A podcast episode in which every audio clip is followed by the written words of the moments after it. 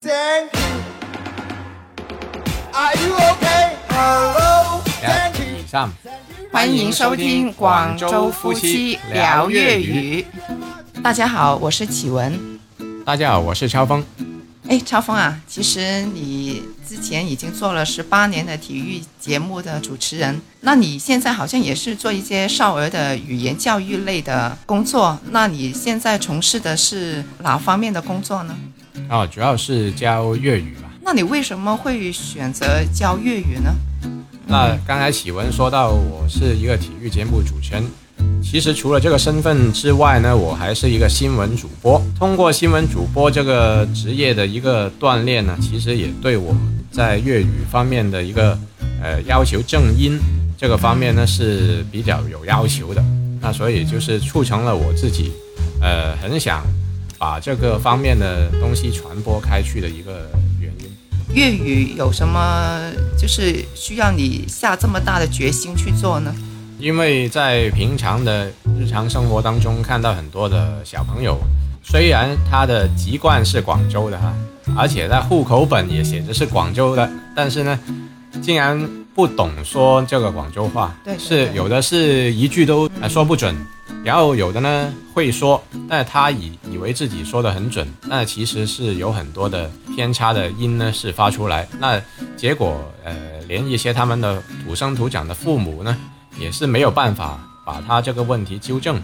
那么我自己作为这个所谓的专业人士吧，因为从事电台的话，对这个语言的发音呢是很有要求的。那所以我觉得啊，我应是不是也应该把这种要求呢，就是放到我们现在的小朋友的身上呢？要不然他过了这段时间，可能他就呃学不会了，或者是没有兴趣再去学这一门的语言了。那久而久之，这门语言粤语就相当于有可能会失传了。对啊，这个语言就是广州人的特有的一种一个方言嘛。那其实，在你教了有半年了吧，是吧？有半年的话，那你在教的过程中有没有遇到什么一些困难啊，或者是令你感动的事情呢？呃，有啊，因为我在教的过程当中，其实还不断有新的学员加入。那除了一些土生土长的小朋友，他是有这个想法要学粤语之外呢，没想到就是一些外地的朋友，反而他们学粤语的热情更高。嗯，那让我感动的就是他们学的一个刻苦的程度呢，是比一些本地的小朋友还要更高的。那这个我觉得就是让我感动吧。啊，没想到原来粤语也是可以受到呃非粤语地区的朋友的欢迎。那所以这个也是促成我更有动力去做这件事的一个原因。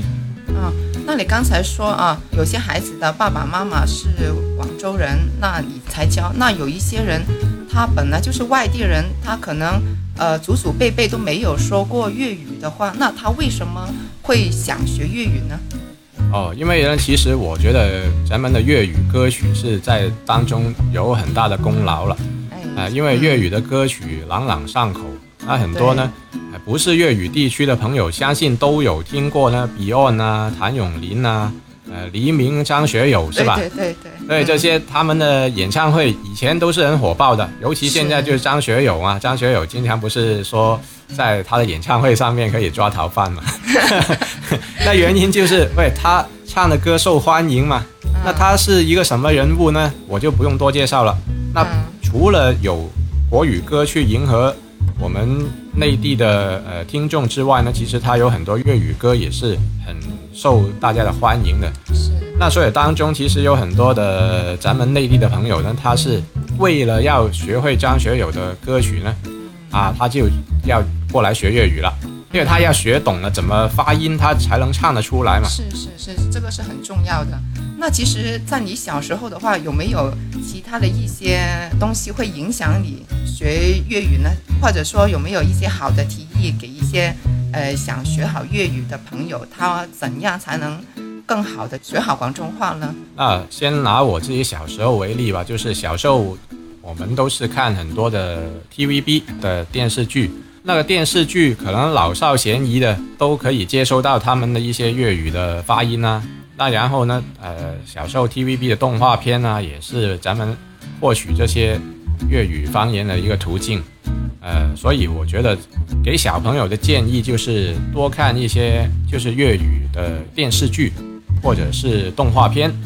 呃，还有呢，就是儿歌。那儿歌现在其实有点逐渐稀微的感觉了，就现在没有太多的粤语的儿歌在出现，因为在我们那个年代呢，那个粤语儿歌甚至还有颁奖典礼的啊现在是现在已经没有了完全，没有了。对啊，没有了。那所以我又不是很建议大家去从儿歌这个部分去入手，啊，毕竟可能你找不到共鸣嘛。那我们那个时候很多粤语的儿歌浮现，比如说哆啦 A 梦啊，它有粤语的一个版本，那所以那时候我们去唱就很容易吸收到。但是现在啊，你叫他去学哪一首呢？他本来就没有这个这个印象在里面。那所以我觉得还是从多看粤语的电影啊、啊电视剧啊、动画片呢这个方面入手，让小朋友去提升他的一个兴趣。哎，好，谢谢超峰。那我们这期的节目就暂时到这里，我们下一期聊一聊，哎，现在有哪一些是国语跟粤语一起，呃，唱的歌曲有哪些呢？我们下一期再聊，嗯，拜拜。拜拜。